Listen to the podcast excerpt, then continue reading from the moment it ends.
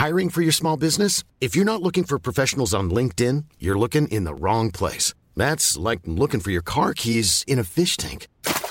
LinkedIn helps you hire professionals you can't find anywhere else, even those who aren't actively searching for a new job but might be open to the perfect role. In a given month, over 70% of LinkedIn users don't even visit other leading job sites. So start looking in the right place. With LinkedIn, you can hire professionals like a professional. Post your free job on linkedin.com slash people today.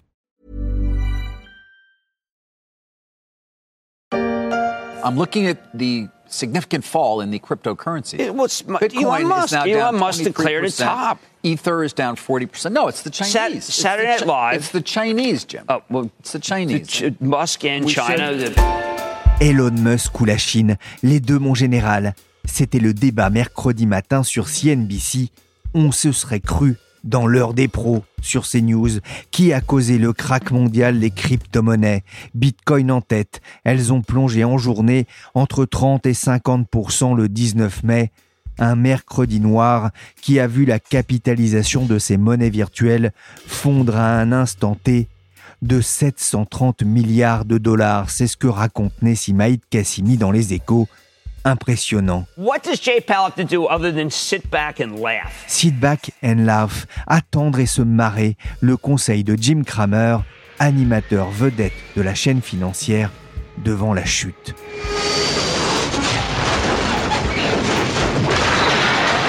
Il y avait eu déjà une première alerte il y a quelques jours lorsque le Dogecoin avait plongé de 30% après les propos d'Elon Musk, le patron de Tesla, qui en riant parlait d'une arnaque. Sympa le cadeau pour la fête des mères aux États-Unis. And I'm excited for my Mother's Day gift. I just hope it's not Dogecoin. Une farce qui risque de laisser un goût amer à ceux qui avaient cru au mirage du Dogecoin, une cybermonnaie au parcours stratosphérique, une blague de potache qui a mal tourné.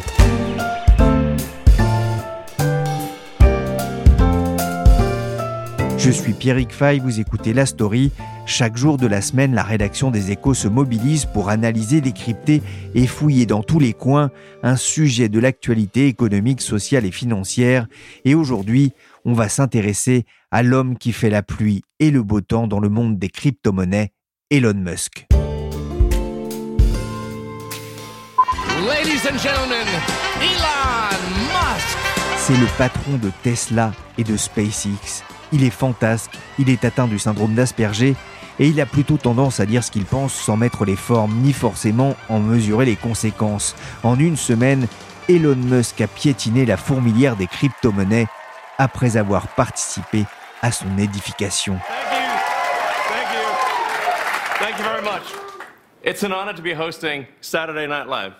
I mean that. Mercredi, le Bitcoin a perdu plus de 30% de sa valeur en quelques heures. Le Dogecoin a lui chuté de 45%, une correction historique par son ampleur, après une année folle pour les crypto-monnaies, et notamment pour le Dogecoin.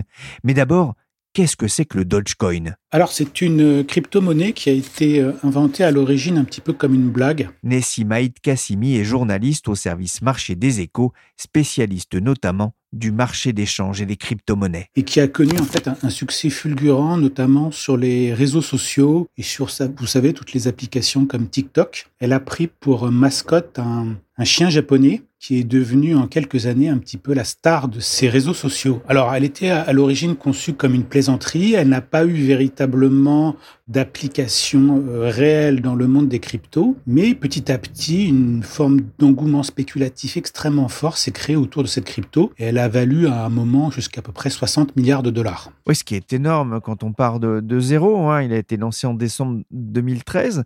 Pourquoi est-ce que euh, son initiateur, Billy Marcus, a eu envie de faire ça? Bah, je pense qu'il voulait sans doute montrer que c'était extrêmement facile de créer des cryptos. Aujourd'hui, il en existe à peu près une 10 000. Alors, en fait, il y a assez peu de barrières à l'entrée, on va dire, euh, techniques ou technologiques. Tout le monde peut les créer. Alors après, la question est de savoir si elles rencontrent après un succès. Pour qu'elles aient du succès, il faut qu'elles aient, comment dire, une forme de plus-value et de valeur ajoutée technologique. Il faut aussi qu'elles aient de la visibilité, alors que ce soit sur les réseaux sociaux, mais surtout sur les bourses. Vous savez qu'il y a beaucoup de bourses comme Coinbase qui cotent des, cryptos. Par contre, il y a une très forte demande, évidemment, de, de ces milliers de cryptos pour être cotés sur ces plateformes, parce que ça leur offre de la visibilité, ça leur offre aussi une forme de crédibilité, et ça, justement, ça accroît leur chance de succès. Qu'est-ce qui différencie euh, le Dogecoin des autres crypto-monnaies, à part de ne pas se prendre au sérieux? Alors, en fait, elle n'a pas véritablement de valeur ajoutée euh, par rapport aux autres. Son offre est, est illimitée, à la différence, par exemple, du Bitcoin, dont l'émission, en fait, est limitée à 21 millions de Bitcoin.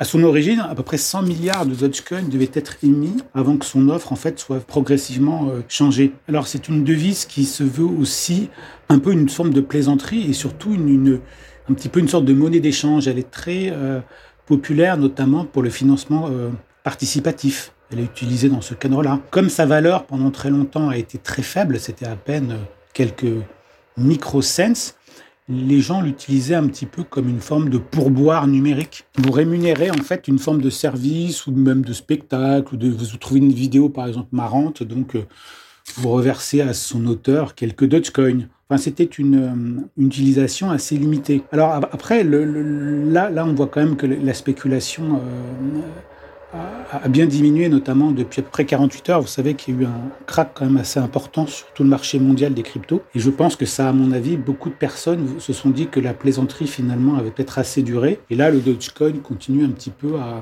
à perdre du terrain. Aujourd'hui, je dirais qu'il est aux alentours de 36 cents. Donc il ne vaut pas encore un dollar. Il a grimpé, je crois, à son maximum aux alentours de peut-être 70, 75 cents. Donc il a perdu à peu près...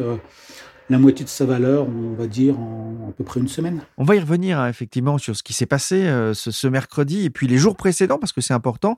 Mais avant, euh, je voudrais qu'on revienne hein, sur l'énorme succès hein, du Dogecoin depuis euh, quelques mois après être resté longtemps dans l'ombre des centaines de cryptos qui ont inondé le marché. Le cours s'est envolé cette année et, c'est vrai que quand je, je regardais tout à l'heure le, graphe du cours, c'est vraiment une ligne droite d'un seul coup, presque du jour en lendemain, c'est monté très haut. Euh, je repensais à l'image d'un chien goguenard, hein, c'est son emblème, ça. Ce chien, ce Shiba Inu, ça a vraiment contribué à sa flambée? Bah, C'est assez curieux. Vous savez, on, appelle ça sur Internet des mèmes, c'est-à-dire des images, des, des courtes vidéos qui sont répercutées à l'infini en fait par les internautes pour illustrer, on va dire leur état d'esprit, leur préoccupation du moment. Et ce chien est curieusement euh, devenu une sorte de mascotte. Alors j'ignore si euh, c'est aussi lié à la popularité, vous savez, de, de cette race de chiens japonais qui connaissent un, engouement assez fort, on va dire, sur toute la planète. Mais surtout, je pense qu'elle a quand même bénéficié du soutien à l'époque euh, assez important d'un certain Elon Musk, vous savez, le, le, patron de Tesla, qui en avait fait, on va dire, une de ses cryptos préférés. Alors à ses 55 millions d'abonnés sur Twitter, il avait vanté, on va dire, les mérites de cette nouvelle crypto qu'il trouvait en fait marrante. Il a commencé, on va dire, à faire le, marketing et la vente, entre guillemets, de cette crypto depuis à peu près un an. Elon Musk aboie la caravane du Dogecoin Pass. Elon Musk baptisé par certains le Dodge Phaser.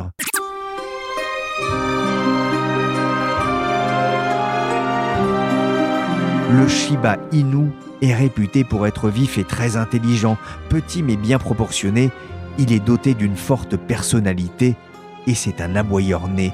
Certains pourraient y voir un caractère proche de celui du milliardaire sud-africain, car c'est vrai qu'Elon Musk a beaucoup fait pour sa popularité. Il avait dans un tweet promis d'envoyer le Dogecoin sur la Lune, Nessim Alors ça, c'était une, une sorte de défi qui était parti, je crois, des utilisateurs de TikTok qui se disait on croit tous au, Dogecoin, on est une communauté très importante. On va essayer de faire en sorte d'envoyer le, fameux Dogecoin euh, sur la Lune. Alors la Lune, c'était le niveau un petit peu euh, psychologique et emblématique du dollar. Donc vous savez que le, Dogecoin franchement au début commencé, c'était même pas des dixièmes ou des centièmes de, de, de cents. Donc c'était vraiment très très bas. Donc la communauté, je crois que le, défi est parti il y a à peu près euh, un peu plus d'un an. Et je pense que Elon Musk a dû trouver ça en fait peut-être amusant. Il devait peut-être que lui-même, d'ailleurs, a une, une race du chien comme celui qui est l'emblème de la crypto. Enfin, c'est assez curieux. La flambée du Dogecoin, la crypto du peuple selon Musk, a fait des heureux. Il se raconte qu'un responsable de Goldman Sachs à Londres est devenu millionnaire pour avoir investi son argent dans le Dogecoin, ce qui lui aurait permis de prendre sa retraite, en espérant qu'il a engrangé sa plus-value avant, car la bulle s'est dégonflée après les propos d'Elon Musk lors d'un sketch à la télévision américaine, le Saturday Night Live, une émission humoristique. Okay, but what is Dogecoin? I keep telling you, it's a cryptocurrency you can trade for conventional money. Oh, so it's a hustle. Yeah, it's a hustle. Dans ce sketch, il campe un expert financier vantant les mérites des crypto-monnaies et particulièrement le Dodge. C'est l'avenir de la monnaie, c'est un véhicule financier imparable qui va conquérir le monde. Un des participants au sketch lui demande alors Donc, euh, c'est une arnaque Ce à quoi le milliardaire a répondu Ouais, c'est une arnaque avant de rigoler. Nessim, c'est une gaffe Pas particulièrement. Je pense que hum, le, le problème d'Elon Musk, c'est que be- beaucoup disent que c'est effectivement, et ça on peut difficilement contester, un entrepreneur assez exceptionnel, très iconoclaste, qui aime vraiment prendre des risques, mais qui ne mesure sans doute pas la portée de ses propos. De tels propos sur des sociétés ou des actifs cotés ou régulés auraient eu des conséquences absolument euh, impressionnantes en termes juridiques. Les propos d'Elon Musk pourraient être as- associés à des tentatives de manipulation euh, financière, mais vous savez que les cryptos, ça reste quand même, en tout cas dans leurs variations de tous les jours, dans leur cours et dans leur volatilité, des devises qui sont bien moins régulées, on va dire, que les actifs traditionnels. Je pense qu'il a sans doute une certaine satisfaction de voir qu'il a un impact assez important sur ce marché. Et je pense que ça, en un sens, ça l'amuse de créer, on va dire, un petit peu ces montagnes russes sur les cryptos. À mon avis, il est d'ailleurs pas du tout impossible que, compte tenu des moyens de Tesla, compte tenu, on va dire, de, de l'équipe de, de chercheurs et de toute la, on va dire, la matière grise dont il dispose, qu'un jour, euh, Elon Musk lance sa propre crypto, qui serait par exemple utilisée exclusivement ou, peut-être d'ailleurs ouvert à d'autres, comme monnaie d'échange, par exemple, pour acheter euh, les produits Tesla ou même ses satellites. Peut-être d'ailleurs qu'il y pense, ou, peut-être d'ailleurs que ce sera un projet qui verra le jour cette année. En tout cas, l'épisode du Dogecoin lui a valu la détestation de certains tweetos hein, qui, sur le, site, hein, lui reprochent d'avoir euh, joué d'une certaine façon avec leur argent. hein. Beaucoup disent On a perdu beaucoup de fric, euh, c'est de ta faute, qu'est-ce que tu as fait? Ce qui est dingue dans l'histoire, euh, Nessim, c'est que depuis le début, les créateurs du Dogecoin, vous le disiez, revendiquent l'aspect farce de leur crypto. C'est le bouffon euh, du roi Bitcoin. Ils ont été, je pense, un petit peu dépassés par le succès de cette crypto. Et d'après le- leur déclaration, à mon avis, ils n'en ont pas conservé beaucoup. C'est-à-dire qu'à mon avis, ils seraient beaucoup plus heureux s'ils les avaient conservés et sans doute avec des fortunes absolument impressionnantes à la clé. Vous savez que sur les marchés, en règle générale, plus un actif est de petite taille et peu liquide, plus justement les engouements spéculatifs peuvent le faire monter. Quand vous avez une crypto comme le Bitcoin, qui est la première monnaie mondiale, c'est bien plus difficile de la faire grimper de, de 10%, de 20% en, en quelques minutes ou quelques secondes par des déclarations. Le Dogecoin étant une petite monnaie euh, de valeur très faible, donc très populaire parmi les particuliers, il est très facile de, de la faire monter. Mais il est vrai que les créateurs originels de cette crypto ont été euh, assez abasourdis par ce succès que personne n'avait vu venir finalement. Oui, certains euh, soulignent notamment la dimension euh, libertaire du Dogecoin, hein, le, le côté anti-Bitcoin aussi, ou contestataire. hein. Je disais toujours avec cette image du chien goguenard, ça aussi, ça a pu participer à, à son succès? Oui, en fait, je pense que le, le succès du Dogecoin est surtout une sorte de succès marketing, d'avoir trouvé cette mascotte. Et puis, je pense que c'est aussi un, des signes de l'importance, on va dire, de la montée en puissance des réseaux sociaux sur les marchés. Depuis le début de la crise du Covid, beaucoup de personnes se sont euh, mis à la spéculation sur les marchés, bon, dans, l'espoir, on va dire, d'y faire fortune, ou peut-être aussi tout simplement pour passer le temps. Et on a vu, vous savez, dans la fameuse affaire GameStop, qui avait vu euh, des boursicoteurs de Wall Street faire grimper au ciel cette société, ce qui avait créé une sorte de chaos sur les marchés. Il y a une sorte, on va dire, de, prise de pouvoir des, réseaux sociaux sur la finance, et je pense que le, le, Dogecoin a vraiment surfé et profité à, à plein de ce phénomène qui voit, on va dire, à côté des professionnels, on va dire, bien établis euh, de Wall Street ou des places financières, toute une série de nouveaux investisseurs, spéculateurs qui gagnent, on va dire, une forme de pouvoir d'influence sur certains actifs, certaines actions et certaines cryptos. Oui, ils ont sans doute hein, participé à, la flambée euh, euh, des crypto-monnaies depuis le, début de l'année jusqu'à ce mercredi noir. Alors, je voudrais qu'on y revienne, euh, Nessim, hein, sur ce crack des crypto-monnaies. Hein, vous en avez vous parlé abondamment dans les échos et sur le site internet. On sait les histoires d'amour mal. On a vu l'amour qu'Elon Musk avait pour les crypto-monnaies, pas seulement le Dogecoin d'ailleurs, il a été un soutien très fort pour le Bitcoin.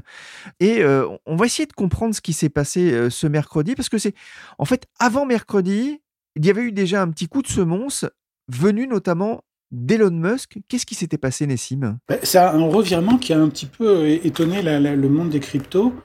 Le fondateur de Tesla avait laissé entendre qu'il allait permettre justement au Bitcoin de devenir en fait une monnaie pour les achats de, véhicules de son groupe. Et puis tout d'un coup, euh, mercredi dernier, donc il y a à peu près une semaine, il s'est rendu compte que euh, le Bitcoin était polluant. Vous savez, pour faire fonctionner le réseau de transactions du Bitcoin, il y a une consommation d'électricité qui est assez importante avec des machines. Bon, cette dimension, on va dire polluante entre guillemets du réseau, elle existe depuis très longtemps, elle est très connue.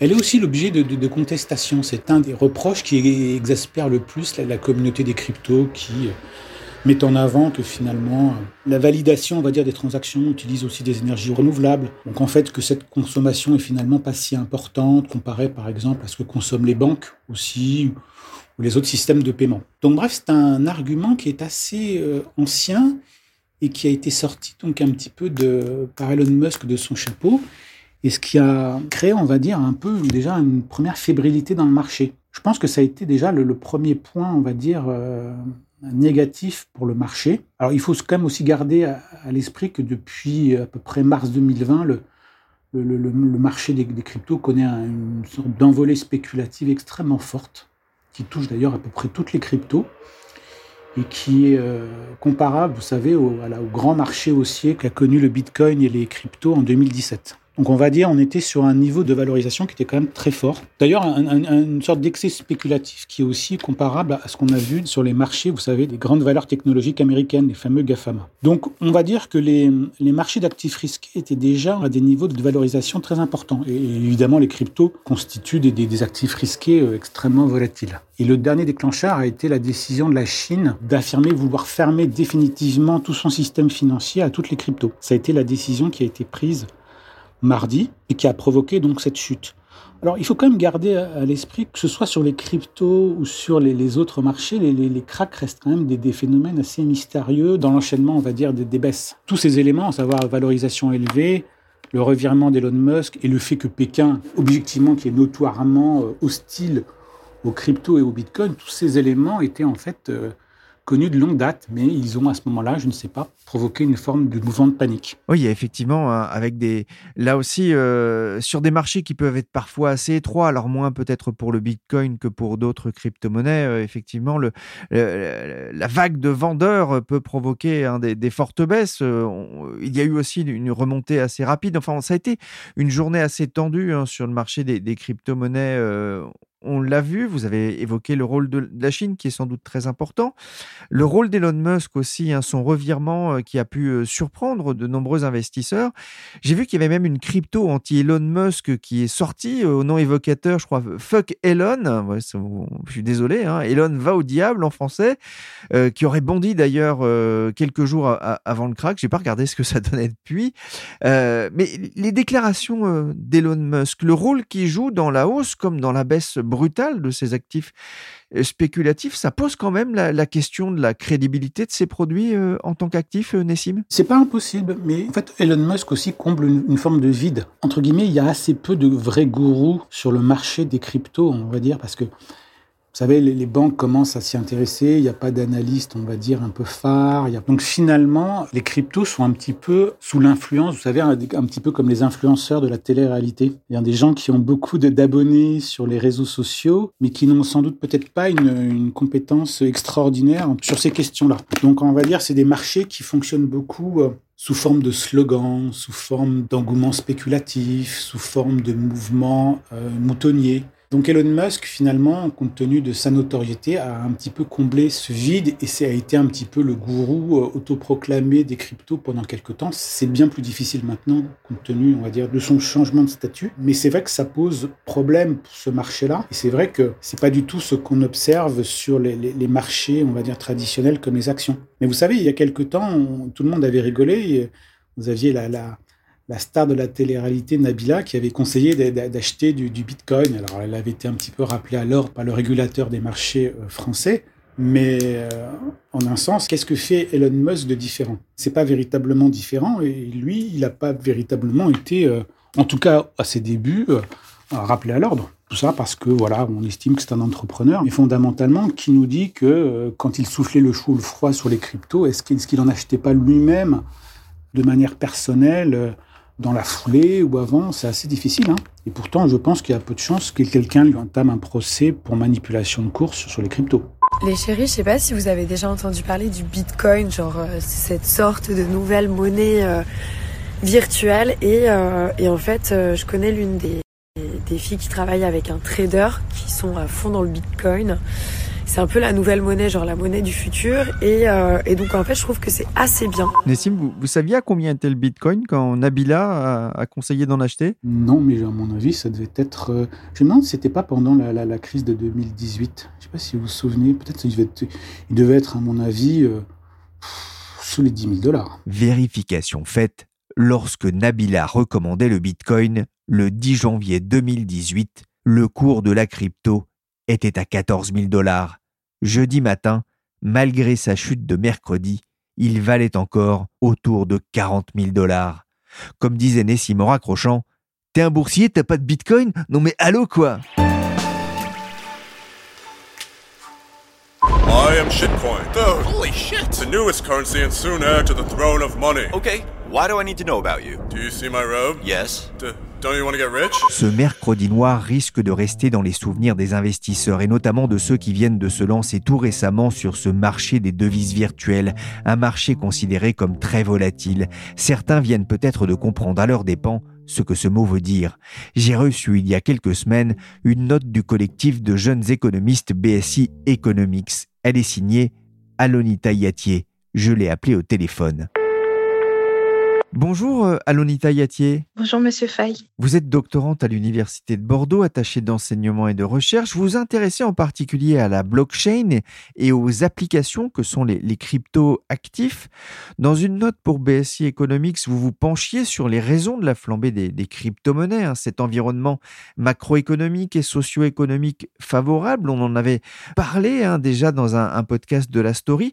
Est-ce que vous avez été surprise d'abord par la chute des cours de mercredi? Je n'ai pas été très étonnée par cette chute de prix. Je pense que tout l'écosystème euh, s'y attendait, mais on ne connaissait pas encore les facteurs à la base de cette future chute de prix. On ne pensait pas que le retrait euh, d'une entreprise aussi importante que Tesla aurait euh, causer cette chute de prix. On s'attendait beaucoup plus à une chute de prix consécutive euh, à un durcissement au niveau de la fiscalité aux États-Unis, par exemple, ou à un durcissement de la réglementation sur les cryptoactifs. Il y a eu des pertes de valeur hein, très importantes pour un certain nombre de, de cryptoactifs. Est-ce que euh, c'est de nature à détourner les investisseurs institutionnels qui s'intéressaient de plus en plus à, à ces actifs comme diversification pour leur placement? Je ne pense pas que les investisseurs institutionnels se détourneraient de, des cryptoactifs. Je pense plus euh, que ces investisseurs institutionnels vont profiter de cette baisse des prix pour investir davantage. Ce sont des investisseurs qui sont très avertis, qui sont professionnels et qui savaient à la base sur quel terrain ils s'engageaient. Ils ont donc pris des positions de long terme sur les cryptoactifs pour pouvoir euh, proposer des portefeuilles très diversifiés aux clients. Donc non, je ne pense pas qu'ils euh, seront découragés par cette chute de prix. Je pense que ça va plutôt favoriser euh, un achat. Dans votre étude, vous évoquez les manipulations de prix euh, de crypto, notamment sur Twitter ou sur des forums de discussion, hein, sur Telegram ou Discord, notamment hein, sur les actifs les moins liquides, hein, qu'il est plus facile de faire bouger. Je parlais tout à l'heure avec Nessim du point d'un acteur comme Elon Musk sur le marché, un acteur assez imprévisible.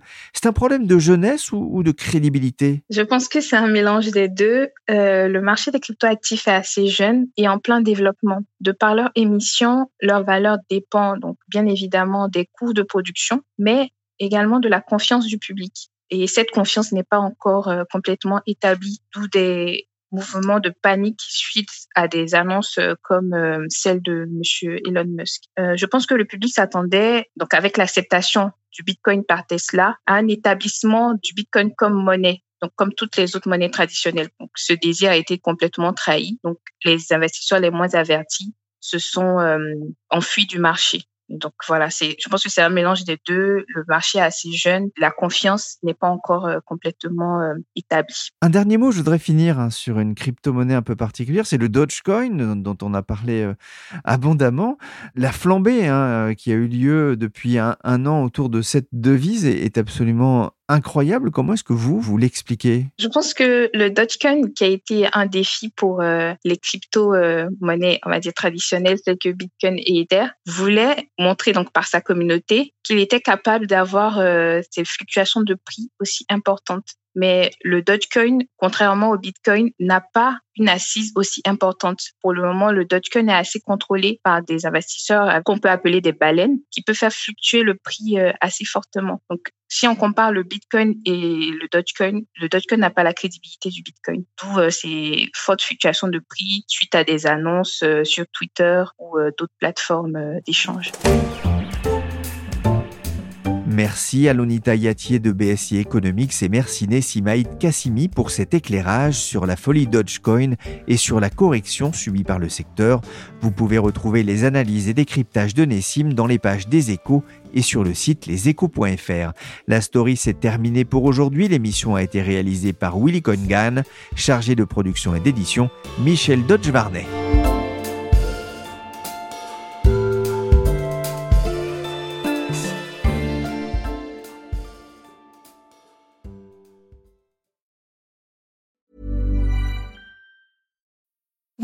Need mealtime inspiration, it's worth shopping Kroger, where you'll find over 30,000 mouthwatering choices that excite your inner foodie. And no matter what tasty choice you make, you'll enjoy our everyday low prices, plus extra ways to save, like digital coupons worth over $600 each week. You can also save up to $1 off per gallon at the pump with fuel points. More savings and more inspiring flavors make shopping Kroger worth it every time. Kroger, fresh for everyone. Fuel restrictions apply.